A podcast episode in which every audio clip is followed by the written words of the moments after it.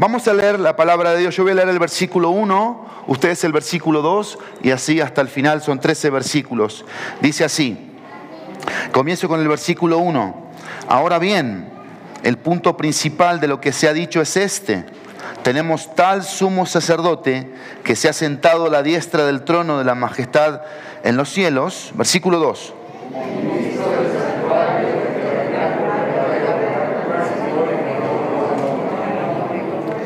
Porque todo sumo sacerdote está constituido para presentar ofrendas, sacrificios, por lo cual es necesario que este sumo sacerdote también tenga algo que ofrecer.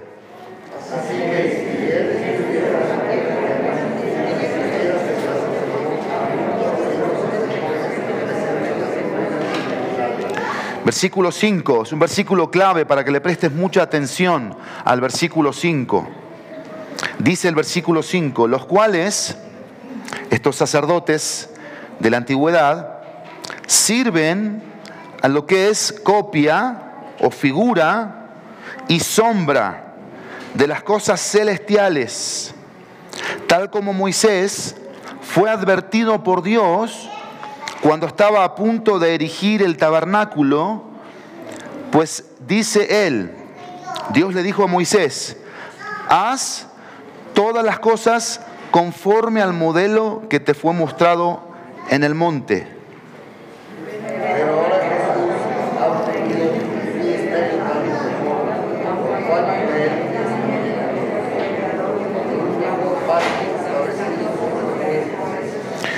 Versículo 7, pues si aquel primer pacto hubiera sido sin defecto, no se hubiera buscado lugar para el segundo.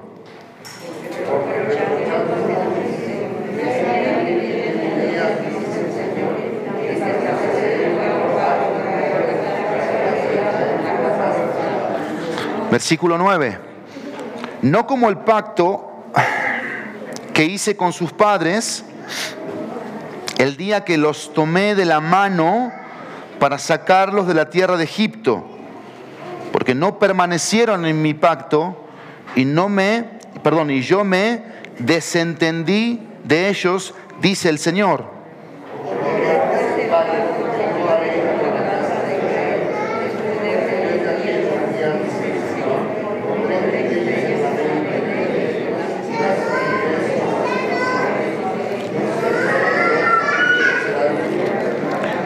Versículo 11.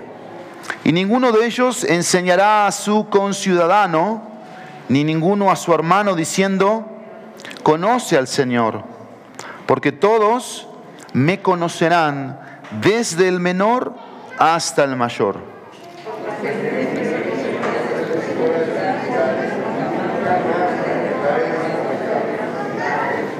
Bien, vamos a leer juntos el 13 que dice, cuando Dios dijo, un nuevo pacto hizo anticuado al primero, y lo que se hizo anticuado y envejece está próximo a desaparecer. Oramos. Padre, gracias porque podemos tener tu palabra para poderla escuchar, entender, asimilar. Llama nuestra atención, Dios, de lo que hoy tengas para nosotros. Gracias porque tu palabra es viva y es eficaz. En el precioso y poderoso nombre de Jesús. Amén y amén. Tomen asiento. El título del mensaje de hoy es Realidades relacionales. Ese es el título. Realidades relacionales. Si ustedes ven el capítulo 7, versículo 22, el domingo pasado estuvimos escuchando un gran mensaje a través de Juan Marcos del sacerdocio de Cristo en comparación con el sacerdocio de Melquisedec. Y dice el versículo 22 del capítulo 7, por eso Jesús ha venido a ser fiador de un mejor pacto. Y de eso vamos a empezar a aprender si es que no sabemos. Eh, Dios es un Dios de pactos. De hecho, eh, en algunos casos o en algunas iglesias no le dicen Antiguo Testamento o Nuevo Testamento, le dicen Antiguo Pacto o Nuevo Pacto. ¿Sí? Y lo que quiero llamar tu atención es que Jesús es fiador, si es fiable, es confiable de un mejor pacto. Hasta el capítulo 7 se ha venido presentando a Cristo desde el capítulo 4, versículo 14 al 16, el sacerdocio de Cristo. Cristo es mejor como sacerdote. Ahora empezando el capítulo 8, veamos el versículo 1. Dice, ahora bien, el punto principal, es decir, lo central, lo central de lo que se ha dicho es este y, va, a introducir, no de forma, no, no, como, no como resumen, no como un resumen, pero sí dejándonos en claro varias cosas del sacerdocio de Cristo, del santuario donde se hacía el, sacrificio, y, y, en comparación con Aarón y lo que él hacía. Veamos lo que dice el versículo 1 el punto principal, central, de lo que se ha dicho es este, hasta aquí, estos siete anteriores capítulos. Ven esta frase que es clave aquí, esta frase es clave. Tenemos tal sumo sacerdote que se ha sentado a la diestra del trono de la majestad en los cielos. Es muy interesante esa frase, muy interesante, porque los judíos que todavía no creían en el Mesías presumían de cosas. Y ellos presumían que tenían esto y tenían esto y tenían esto y tenían aquello. Pero la autora aquí les está diciendo, bueno, ustedes tienen todo ese tipo de cosas que son externas, pero nosotros tenemos a Cristo. Tenemos tal sumo sacerdote. Y esa palabrita tal es una, es una expresión de triunfo, de victoria.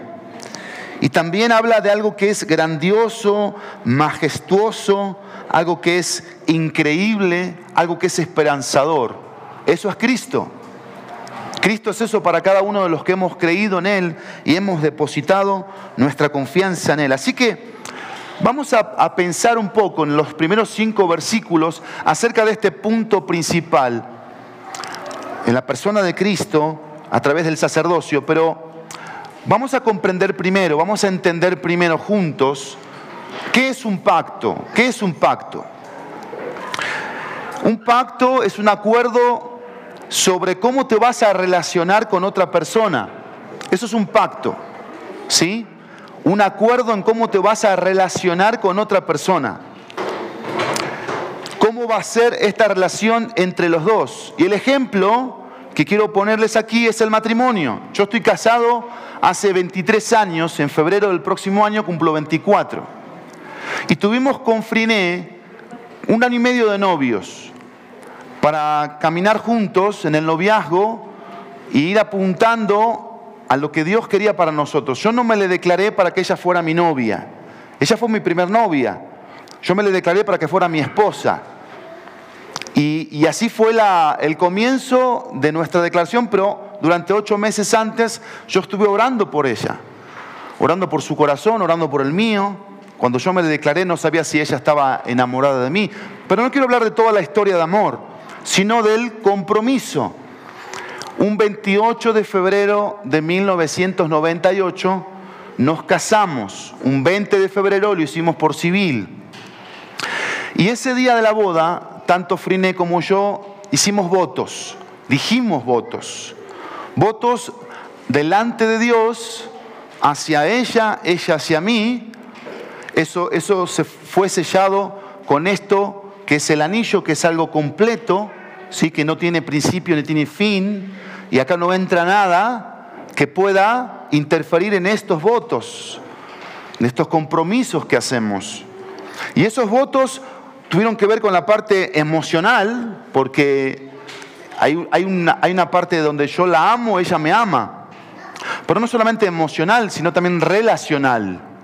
Tenemos una relación de comunicación, de acuerdos, de, limar aspectos de temperamentos, de culturas, de trasfondos, tanto Friné como yo, Pero hay tres cosas básicas en un voto matrimonial, en uno. Tú puedes decirle solamente una sola cosa a tu esposa o a tu esposo, una sola cosa, y con eso basta. No tienes que dar toda una serie de rollos, porque a veces son eso, perdón por lo que estoy diciendo, son muchas cosas, pero lo básico, lo principal es esto, es el compromiso, la devoción y la lealtad que tú le vas a dar a ese compromiso. Tú tienes que sostener con tu vida eso que estás diciendo ese día delante de Dios y de tantos testigos, pero principalmente de tu esposa. Tú leíste aquí en Hebreos 8 acerca del nuevo pacto. ¿Sí viste? El nuevo pacto. Bueno, aquí tenemos una nueva manera en la que Dios se ha revelado a su pueblo. Dios se revela a su pueblo y la idea aquí para que entendamos nuevo pacto es, Dios nos dice, ¿cómo me relaciono yo con ustedes?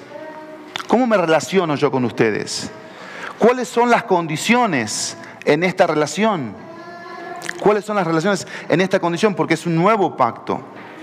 ¿Cuáles son las características de mi persona, dice Dios, de mi carácter, con respecto a ustedes? Eso, eso involucra un pacto, eso involucra un compromiso. Características, condiciones, ¿sí? Que tiene que ver, evidentemente, con nuestra, nuestra condición, nuestra naturaleza. Y también eh, cuáles son las características de ustedes, dice Dios. El carácter de cada uno de nosotros, mis pecados, si soy obediente a Dios o no soy obediente. Y si en mi vida hay un compromiso a santificar a Dios, a santificarle. ¿Qué es santificar a Dios? Es glorificarle a través de decisiones diarias que me hacen alejarme del pecado Así santifico a Dios. Yo voy tomando decisiones diarias porque quiero glorificar a Dios. Ese es el propósito general, llevarle gloria a Dios. ¿Sí? Y tomo decisiones diarias en relación a lo que Él dice, lo que yo creo de lo que Él dice y cómo yo voy a vivir. Eso me va alejando a mí del pecado, del mundo, de la sensualidad, de las tentaciones, va controlando mi temperamento y va forjando su carácter en mí, su carácter de sinceridad, su carácter de amor, su carácter de veracidad. Bueno, con esta introducción simple del el pacto, estamos hablando de relaciones, eh, perdón, realidades relacionales. Es una realidad relacional el nuevo pacto que Dios trajo a través de la persona de Cristo. Y estamos en el versículo 1 que dice el punto principal, el punto principal. Leamos el versículo 2. Dice, como ministro del santuario y del tabernáculo verdadero, que el Señor eligió, no el hombre. Y aquí tenemos tres aspectos tres, verdades que involucran este punto principal. Dice el, el versículo 1, se ha sentado a la diestra del trono de la majestad en los cielos. Número 2, en el versículo 2, es ministro del santuario. Y número 3, del tabernáculo verdadero. Y acá está el punto principal que podría reunir las ideas que al creyente que estaba recibiendo este mensaje lo iba a fortalecer en su fe para no claudicar en relación a la persona de Cristo. Se ha sentado. Recordemos que esto ya fue mencionado en el libro de Hebreos, ¿sí? que Cristo está sentado a dónde? A la diestra de Dios. Ahora, yo quiero que pienses tú en el ejercicio del sumo sacerdote. Piensa conmigo. ¿Qué hacía el sumo sacerdote? Preparaba el animalito, ¿sí? Lo preparaba previamente, ¿sí? Se preparaba él. Luego iba al tabernáculo, el tabernáculo era la tienda, la tienda, la tienda perdón, movible, ¿sí? Y después entraba al lugar santo, se lavaba, con el lebrillo ahí en el lugar santo y, presentaba en el lugar santísimo el, animalito sacrificado. Y ese animalito, a través de la sangre, producía un fuego, que subía, un, aroma que subía a la presencia de Dios y Dios desde su presencia sabía si aceptaba o no ese sacrificio. Yo te pregunto, ¿de qué manera lo hacía el sumo sacerdote eso? ¿Cómo? ¿De qué manera él? Él. De pie. De pie. Nunca estaba sentado, nunca se sentaba. Bueno, acá está hablando de un sumo sacerdote que se sentó. Esto es interesante. Cristo está sentado. ¿Quién se sienta? Alguien que tiene un lugar de honor. Alguien que se ganó ese lugar de honor. Y esa es la idea de que está sentado. No te olvides que alguien que está sentado también, y no porque yo estoy sentado, ojo, no, no, seamos, no nos, no nos equivoquemos. Eh, es, alguien que tiene autoridad, que tiene dominio, que tiene poder, y eso lo consiguió Cristo. Pero también dice eh, que es ministro del santuario, ministro del santuario, porque Cristo hizo una obra de redención. Pensemos nuevamente, ¿cada cuánto se hacían los sacrificios en el Antiguo Testamento? Cada año. Cada año se tenía que ofrecer un sacrificio. Cada año. Cada año se les recordaba sus pecados. Cada año. Cada año tenían una expectativa de si sí o si no. ¿Por qué? Porque no estaban seguros si el que lo hacía lo iba a hacer como Dios mandaba. Pero aquí tenemos un sumo sacerdote que dice el versículo que es ministro del santuario. ¿Qué significa esto? Esto significa que la obra de redención de Cristo fue terminada, fue terminada, fue completada. Cristo cumplió a cabal, de forma total, tú y mi redención. ¿Qué es la redención? Es la compra que se nos hace, se nos quita de un mercado de esclavitud y de condenación eterna, que eso fue lo que hizo Cristo. Cristo paga la deuda, nos redime, yo me hago cargo de ti, dice Cristo, al morir en la cruz, y lo hace de forma completa. ¿Qué significa esto? Ya no necesito yo que venga otro sacerdote a intervenir por mí. Tenemos que comprender esta idea porque culturalmente y religiosamente tenemos esta tendencia a que venga otro y haga algo por mí en forma espiritual. Cristo lo hace. En pocas palabras, yo soy el pastor de la iglesia, pero tú no me necesitas a mí para ser mejor persona.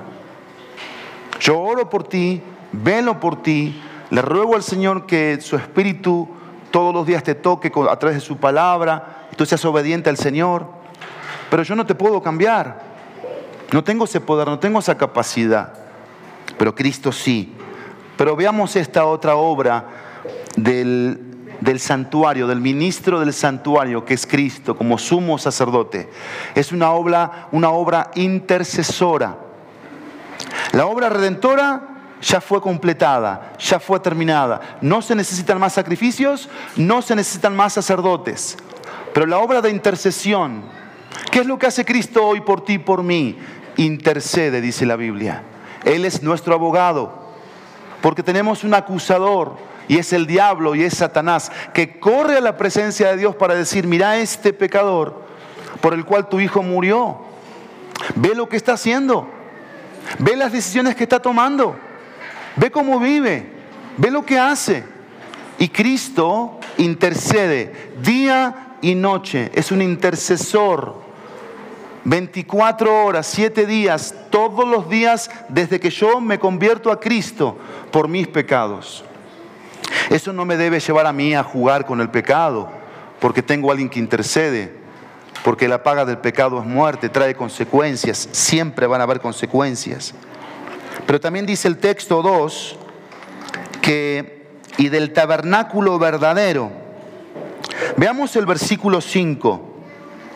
Hablando de los sacerdotes, dice, los cuales sirven, ¿qué hacían estos sumos sacerdotes? Servían a lo que es copia, figura, y usa la palabra sombra de las cosas celestiales, es decir, lo que sucedía en el Antiguo Testamento era, era una, una sombra de lo que se iba a hacer realidad de forma perfecta y completa en la persona de Cristo en el Nuevo Testamento y hoy para cada uno de nosotros.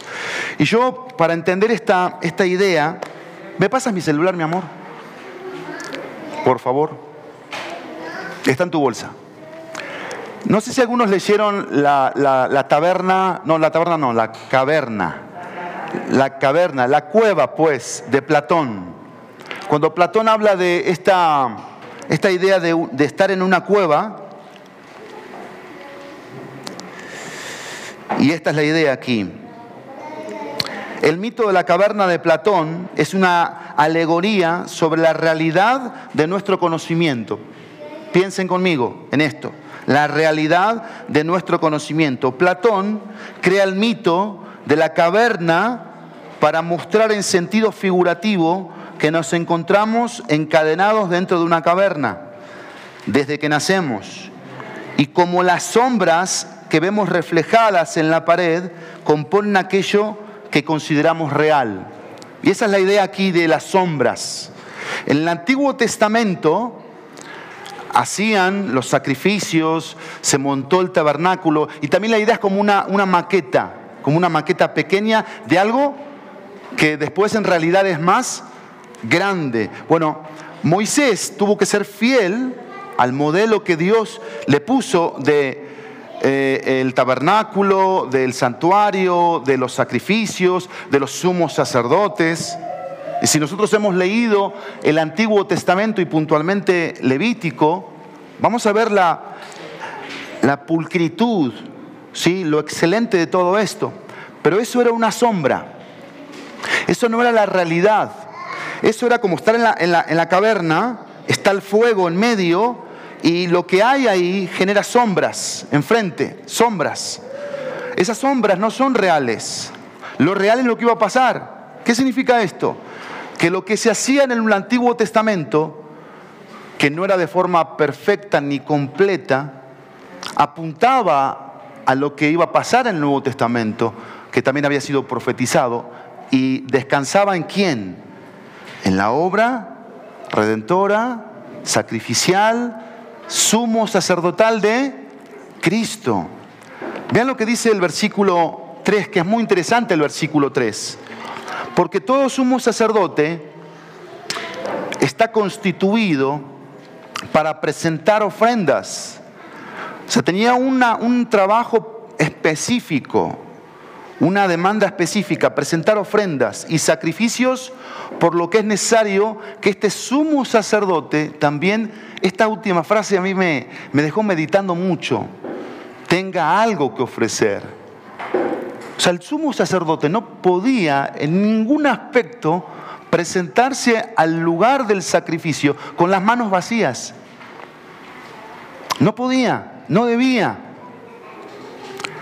Y eso es lo que hacían estos sumos sacerdotes, que venían de la línea de Leví a través del sacerdocio de Aarón. Pero Jesucristo no venía de la línea de Leví, sino de Judá, ¿sí? Y en, comparación con Melquisedec, versículo 4. Por eso el versículo 4 dice, así que si él estuviera sobre la tierra, hablando de Cristo, ni siquiera sería sacerdote habiendo sacerdotes que presentan las ofrendas según la ley. ¿Por qué? Porque todavía el templo de Jerusalén estaba construido mientras esta carta estaba siendo predicada. El templo todavía seguía ahí, no había sido destruido. ¿Qué significaba eso? Que seguían habiendo sacerdotes haciendo sacrificios, que no completaban, no solucionaban el problema. La gente seguía tropezando y tropezando y tropezando. Y por eso termina esta parte del punto principal con el versículo 5, que dice, el versículo 5, los cuales sirven estos sacrificios a lo que es copia, figura y sombra de las cosas celestiales. Y, empieza a elevar el pensamiento, la mente de los que están leyendo a, a Cristo, a Dios, al plan de Dios, tal como Moisés fue advertido por Dios cuando estaba a punto de dirigir el tabernáculo. Pues dice él, haz todas las cosas conforme al modelo que te fue mostrado en el monte. Y esto fue así. Moisés lo hizo tal cual Dios le dijo. Vamos al versículo 6. Y acá vamos a ver ahora parte del punto principal, este mejor pacto. Pero ahora dice, Jesús ha obtenido un ministerio tanto mejor cuanto Él es también el mediador, que, era lo que hacía un sumo sacerdote, ¿te acuerdas? Él intercedía por los del pueblo, era un mediador. ¿Entre quién? Entre Dios y el pueblo, a través del sacrificio. Cristo es el mediador de un mejor pacto, establecido sobre mejores promesas. ¿Por qué? Porque las promesas del Antiguo Testamento descansaban en lo que los hombres podían hacer. Pero el mejor pacto o el nuevo pacto descansa en lo que Dios va a hacer, no nosotros. Y esas promesas o esos pactos eran condicionales, eran si obedecían. Veamos un ejemplo de esto. Vamos rápidamente a Éxodo. Éxodo capítulo 19. Éxodo 19.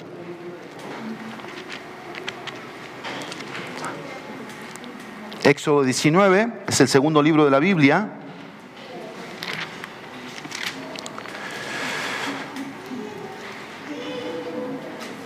Versículo 8, y luego vamos a leer el capítulo 24, versículo 7.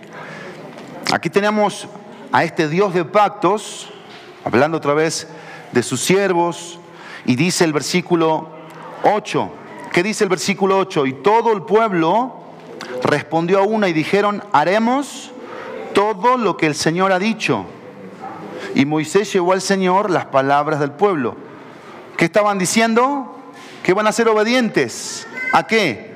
A los mandatos, a los preceptos que Dios les estaba dando. Vamos al capítulo 24, versículo 7. Luego tomó el libro del pacto, estoy en el capítulo 24 de Éxodo, versículo 7. Luego tomó el libro del pacto y lo leyó a oídos del pueblo. Y ellos dijeron, todo lo que el Señor ha dicho, haremos y obedeceremos. Entonces, ¿sobre qué descansaba el antiguo pacto? ¿Sobre qué descansaba? Sobre la obediencia del hombre, sobre lo que el hombre podía hacer. ¿Y qué pasaba con esa obediencia? ¿Qué, qué tenemos en el Antiguo Testamento? Tenemos a un pueblo que desde Génesis 3 desobedece a un pacto, que era el pacto edénico, basado en la inocencia, desobedecen a Dios. Eh, Génesis 12, hay algo espectacular en Génesis 12. Dios hace un pacto con Abraham de bendecirle, esto es, esto es hermoso. Dios le dice a Abraham, yo te voy a bendecir. Hasta Génesis 11, ¿qué hay? Un desastre. La humanidad es un caos. Es más, se querían construir una torre alta para hacerle ver a Dios que el hombre puede. Y Dios les manda la confusión de lenguas, que es la torre de Babel. Dios les dice, no, no, se confundan, ustedes no son más que yo. Llega el capítulo 12 y Dios hace un parteaguas. Y eso es lo que hace siempre Dios con sus pactos. Dios es un, parte, un parteaguas, un antes y un después. Y en Génesis 12 Dios le dice a Abraham que lo iba a bendecir pero algo más iba a hacer con Abraham. A través de una familia, que era la familia de Abraham, una familia de tres, Dios iba a bendecir a todas las familias de la tierra. Y saquemos este principio, cómo una familia puede bendecir a muchas familias cuando está en el pacto de Dios, cuando está eh, comprometido con este Dios que viene a establecer una, una relación con nosotros. No así. Sin embargo, Abraham se equivocó, Dios tuvo misericordia. Yo te pregunto una cosa, ¿tú ves en el Antiguo Testamento gracia? ¿Ves en el Antiguo Testamento gracia? ¿Quién dice sí, quién dice no? Con confianza. ¿Quién dice sí con confianza? ¿Y quién dice no? Ok, que, que, el que me diga, que el que dijo que sí, que me diga que por qué sí. El que me diga que el que dijo que no, ¿por qué no? A ver, ¿por qué sí free? Bueno, porque yo entiendo que la gracia es un regalo inmerecido. Cuando Dios me da lo que no me merece. Bien. Pensando en esa definición, pues yo sí veo que muchos de los hombres del Antiguo Testamento, profetas, reyes, este, sacerdotes, fueron, recibieron cosas inmerecidas. Así es. Bien. Bajo esa definición, tú ves en el Antiguo Testamento que Dios dio cosas que no se merecían. Eh, ¿Por qué no? ¿Quién quiere decir por qué no? Rodri, ¿te animas a por qué no? Adelante. Pues sí, como dice Priné, sí, claramente sí, el Señor siempre constantemente le estuvo dando a tanto a los profetas, a los distintos hombres de los que se habla regalos, inclusive oportunidades de hacer cosas, pero para mí siento que en comparativa con el Nuevo Testamento puedes ver obras mucho más claras en donde les está diciendo por qué te voy a dar este regalo específicamente, por qué te voy a dar esta oportunidad. Y de ahí que se vuelve consciente, siento yo, que la, la gracia se vuelve como consciente. Ok, No bien. es la gracia del Señor, sino también que es entendida por el hombre. Entonces, comprendiendo tus palabras, sí hubo gracia en el Antiguo Testamento, pero no era, no era comprendida, no era asimilada con un temor. Con una actitud correcta de esa gracia. ¿Tú quieres decir algo más, Rebe? Porque tú dijiste que no, ¿no? ¿Tú, flaco? Quizás como un tema más conceptual. Sí, Eh, cuando yo escucho gracia, automáticamente pienso en la cruz. así es. Entonces por eso, por eso siento, o al menos para mí, ese concepto lo relaciono más a partir del Antiguo Testamento. Sí. Digo, perdón, del Nuevo Testamento. Y en el Antiguo Testamento, bajo ese concepto que acabo de explicar, yo veo como misericordia. Ok. Misericordia, o sea que Dios no les daba lo que merecían. Bueno, miren, para, para comprender más, veamos lo que dice el versículo 8 en adelante y veamos si aquí hay gracia o no hay gracia. Versículo 8 de Hebreos, Hebreos, Hebreos 8. Dice, porque reprochándoles o reprendiéndoles, Él dice, miren, vienen días, dice el Señor, en que estableceré un nuevo pacto. Esto está en Jeremías 31 del 31 al 34, estableceré un nuevo pacto con la casa de Israel y con la casa de Judá, como el pacto que hice con sus padres, el día que los tomé de la mano para sacarlos de la tierra de Egipto. ¿Eso no es gracia? ¿No les parece que eso no es gracia? Jeremías 31, 31 al 34. Dios hace esto. Dios ve una condición inmerecida y Dios da un- una salida. La salida que Dios da, ¿qué es? Salvación. ¿Sí? Y vemos diferentes aspectos en el Antiguo Testamento, diferentes cuadros de la cruz en el Antiguo Testamento. Pero quizá ahí puedo entender, perdón, Sí, que lo que dijiste ahorita en el, en el otro, que es sombra sí, de lo que ha de venir. O sea, era una gracia, pero como dice Rodríguez, no era la gracia que ahora podemos experimentar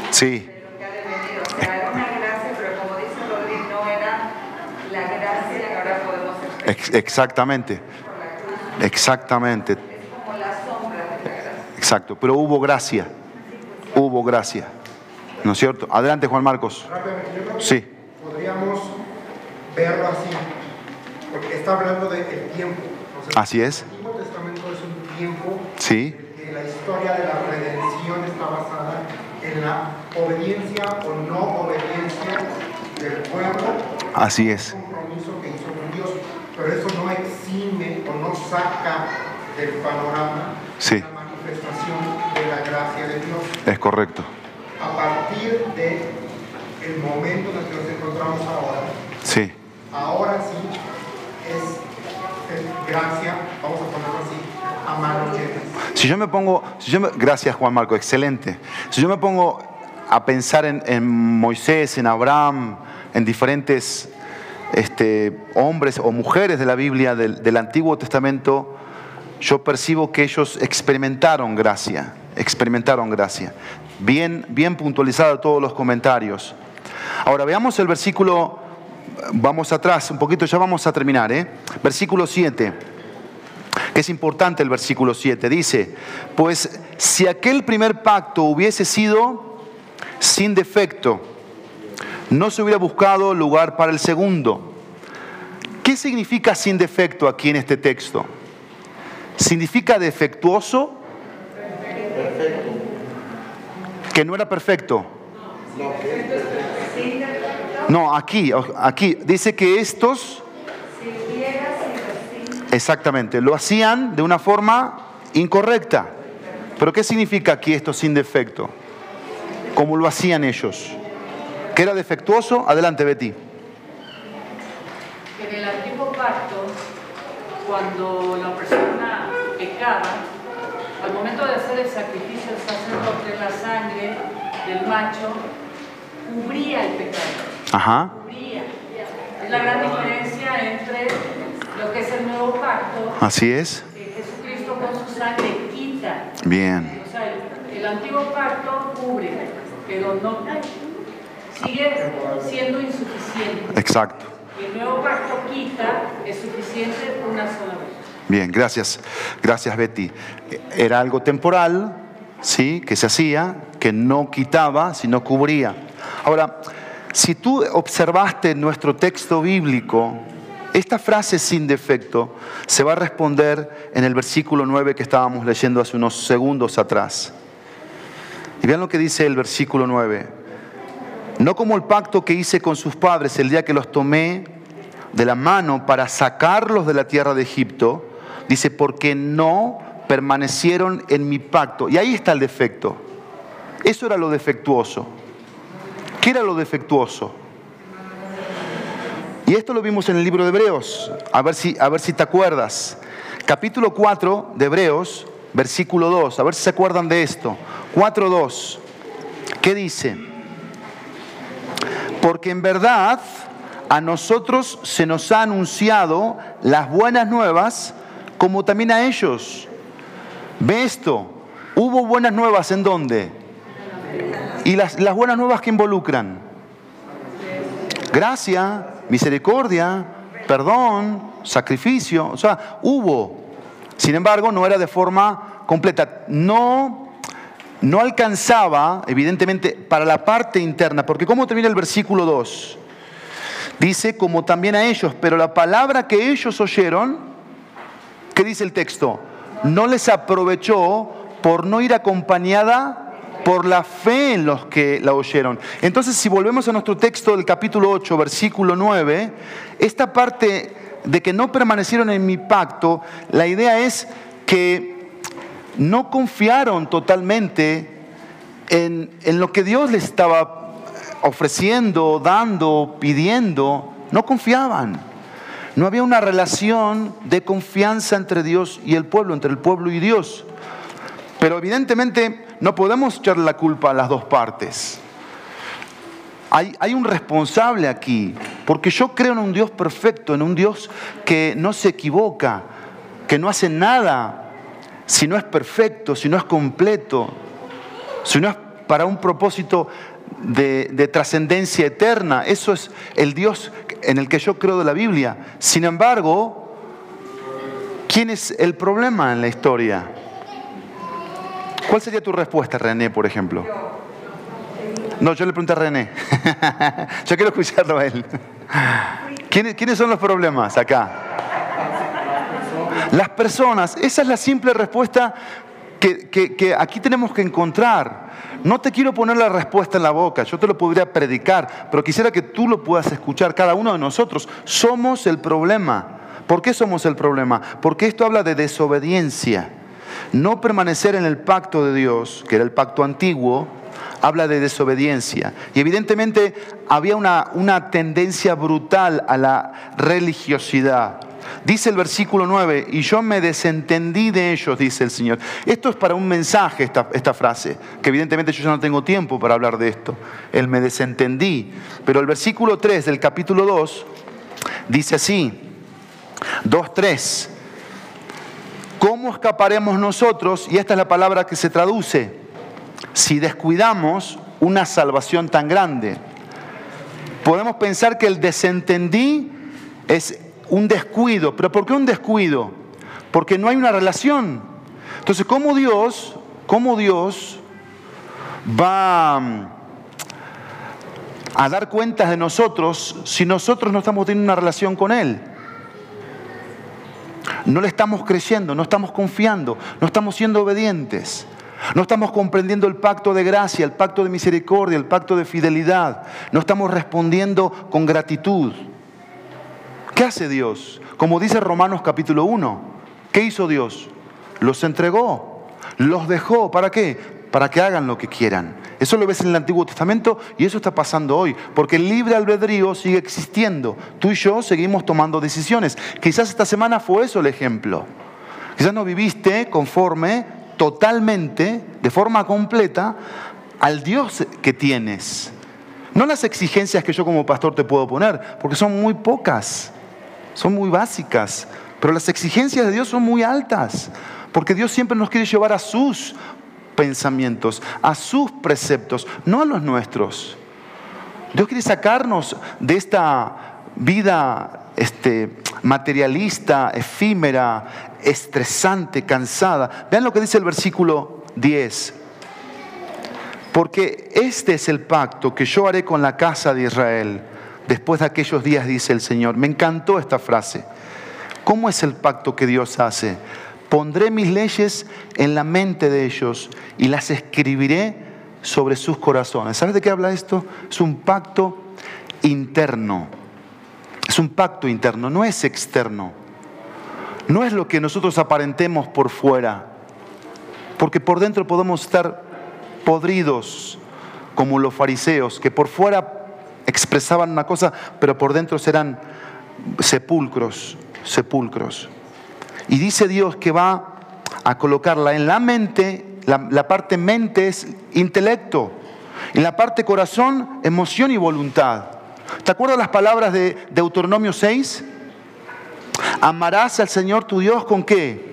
Con todo tu corazón, con toda tu alma, con todas tus fuerzas. ¿Y Jesús qué le agregó? Con toda tu mente. Y esto es lo que hace este pacto nuevo de parte de Dios. Dios trae de forma interna lo que Él piensa, lo que Él siente, cómo Él decidiría en esa situación. La idea es esta, ¿se acuerdan esa pulserita que se vendía hace muchos, muchos años? ¿Qué haría Jesús? ¿Qué haría Jesús?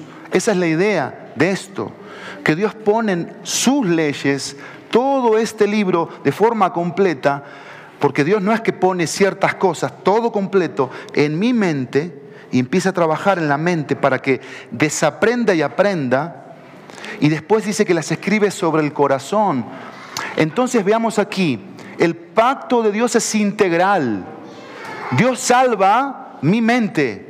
Dios salva mis emociones. Dios salva mi voluntad. Es, un, es una salvación integral. ¿Qué significa esto para ti y para mí? Que tenemos que examinarnos. ¿Cómo están nuestros pensamientos hoy? ¿Qué tipo de pensamientos tenemos? ¿Qué tipo de sentimientos tenemos? ¿Qué decisiones hemos tomado estas últimas semanas? En relación a lo que Dios dicta en sus leyes. Pon, un ejemplo de tu vida rápido, tu tiempo, tu tiempo, un ejemplo, tu tiempo. ¿Qué dice la Biblia acerca del tiempo? Enséñanos de tal modo a contar nuestros días que traigamos al corazón sabiduría, aprovechando el tiempo porque los días son malos. ¿Qué, ¿Qué debe pasar en mi mente, en mi corazón y mi voluntad en relación al tiempo? ¿Qué debo hacer? ¿Debo usarlo conforme a la voluntad de Dios? ¿Cómo lo estoy usando? Los talentos, los dones. ¿Viste que aquí dice que el sacerdote presentaba ofrendas? Se traduce también como dones. ¿Qué pasa con mis talentos y dones? ¿Qué he hecho con ellos? ¿Qué dice la Biblia que debo hacer con los talentos y dones?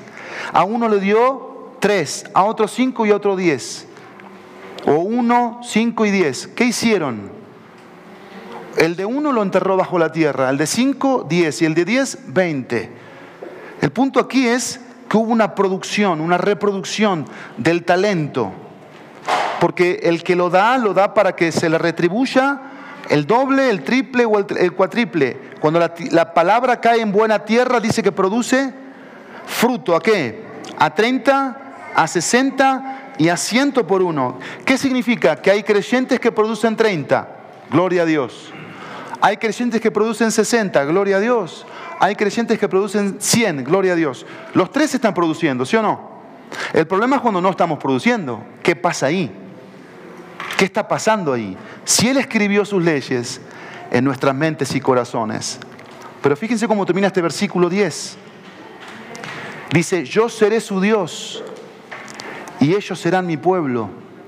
Porque no solamente es interno el nuevo pacto, sino también es relacional. Es relacional. Me encanta esto, porque ¿sabes qué hace Dios? Y lo leyó Jano en el Salmo 66. Dios hace esto. Dios se acerca a mí. Dios viene a mí. Eso es maravilloso. Eso, eso es impactante. Eso es temeroso, de, respeto, de reverencia. Pero Dios establece una, relación. Hay un texto que todos nos sabemos de memoria y es 2 de Corintios 5, 17 que dice, de modo que si alguno está en Cristo, nueva criatura es. Las cosas viejas pasaron aquí todas son hechas nuevas. El 11 dice, y ninguno de ellos enseñará a su conciudadano, ninguno a su hermano, diciendo, conoce al Señor, porque todos me conocerán, desde el menor hasta el mayor. Esto será un tema universal en, los tiempos bíblicos. Versículo 12, ve esta parte con la que quiero concluir. Versículo 12, terminamos con esto. ¿Qué dice el versículo 12? Pues tendré misericordia de sus iniquidades y nunca más me acordaré de sus pecados. Esto es, extraordinario de parte de Dios, porque en la 60, léemelo flaco, porfa, ¿qué dice? El 12. Porque seré a sus injusticias y nunca más me acordaré de sus pecados y de sus iniquidades. Propicio, propicio, esa palabra, propicio a sus injusticias. Propicio nos conecta con qué? Con el propiciatorio. ¿Qué era el propiciatorio? El lugar donde se derramaba la sangre. Y de ahí se subía ese aroma a la presencia de Dios. ¿Qué está diciendo aquí en la parte, primero interna, luego relacional y aquí judicial? ¿Qué está diciendo Dios a través del nuevo pacto? que en la persona de Cristo, en la persona de Cristo, poniendo nuestra fe en Él, dice Él que el perdón, la paz, la seguridad, la confianza, la limpieza, va a estar por siempre. Y aquí hay un tema interesantísimo de las consecuencias del pecado en nuestras vidas. Recuerden que toda deuda debe ser pagada. Cuando nosotros tuvimos una deuda con un banco, ¿qué hizo el banco para cobrarse la deuda? Nos hizo mil millones de llamadas para decir, tú me debes, tú me debes, tú me debes, tú me debes, tú me debes. hasta el cansancio, ¿no? Tú me debes. Pagaste la deuda. Te hago una pregunta. ¿Quedó en el banco el registro que debiste una vez? ¿Sí? Eso quedó. ¿Pero el banco te puede volver a llamar? No, porque ya pagaste la deuda. Bueno, esa es la idea aquí. Esa es la idea aquí. Dios perdonó todos nuestros pecados. Todos y cada uno de ellos. La deuda fue saldada por lo que Cristo hizo por nosotros en la cruz. Y ahí quedaron clavadas en la cruz el acta de todas esas inmundicias. El Salmo, el Salmo capítulo 103, versículo 12, 103, 12, dice, como está lejos, de lejos, perdón, como está de lejos el oriente del occidente, así alejó de nosotros nuestras transgresiones. Dice, pues tendré misericordia de sus iniquidades y nunca más me acordaré de sus pecados. Hay mucho más para hablar. Vamos a ponernos de pie para orar.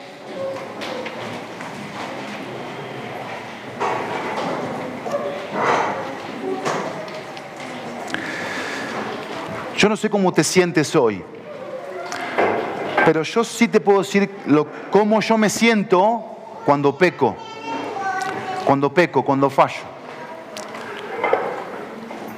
Y me siento, me siento sin paz, me siento angustiado, me siento triste, me siento pesado, eh, muy torpe, empiezo a tomar malas decisiones. Pero tengo el recurso de mi relación, la realidad de mi relación continua, constante, de ese nuevo pacto de Cristo viniendo a mi vida. Y renuevo mis fuerzas en Cristo, en lo que Él es. Y Él me dice algo. Cada vez que yo tengo este conflicto con mi naturaleza pecaminosa. Porque es una, una relación real que tengo con Él, es real. No hay nadie en medio. No hay un mediador más que Él. No hay nadie más, Él y yo. Y Él me dice esto, Pablo, no hay ninguna condenación para los que están en Cristo Jesús. Ninguna condenación.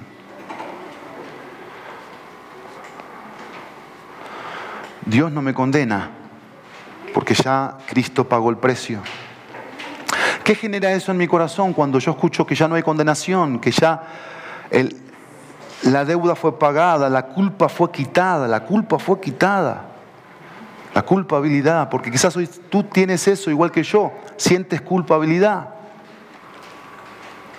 por lo que hiciste o por lo que estás haciendo. Y la culpabilidad te pasa lo que le pasó a Adán y Eva. ¿Qué hicieron? Se escondían, se alejaban. Eso te hace pensar la culpa. Que Dios no te entiende, que Dios no, no, no puede ver con claridad la situación en la que te encuentras. Yo quiero decir todo lo contrario.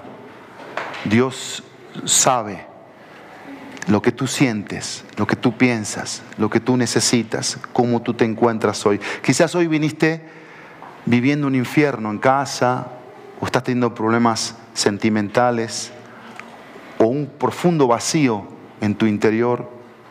Cristo es la respuesta. Ven a Cristo, ven a Él. Clama por conocerle, por tenerle como Salvador, también como Señor. Gracias te doy, Padre, por la persona de Cristo, por ser este gran sumo sacerdote para nosotros. Gracias te doy porque esto, esto viejo, como dice el versículo 13, que está por desaparecer, que ya sucedió, es como es como la oruga que termina como una mariposa. Lo nuevo es la mariposa, que tiene alas grandes, hermosas, para volar, para levantar vuelo y ser feliz y realizar su vida en esas leyes que tú pones en nuestra mente y corazón. Si alguien necesita de Cristo en esta hora, Padre, yo te ruego que tú toques su corazón. Y si tú necesitas de Cristo en esta hora, yo te animo a que hagas esta oración conmigo y le digas, Cristo, perdona mis pecados, lávame con tu preciosa sangre, ven a mi vida, entra en mi corazón, sé mi Salvador. Pero también quiero que seas mi Señor.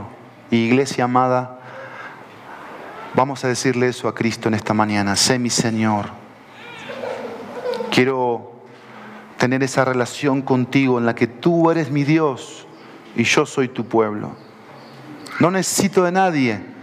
Como decía el versículo 11, todos me conocerán, todos sabrán quién soy yo, porque hay una relación personal. No podemos conocer a alguien con el que no tenemos una relación. Iglesia, tengamos una relación con Dios. Acerquémonos a Él como Él se acerca a nosotros rindámosle nuestra vida, que su nombre sea glorificado con los frutos y con el impacto que vamos a dar en la eternidad y el ruido que vamos a hacer acá en la tierra para la gloria de Dios, en el precioso y poderoso nombre de Jesús. Amén y amén.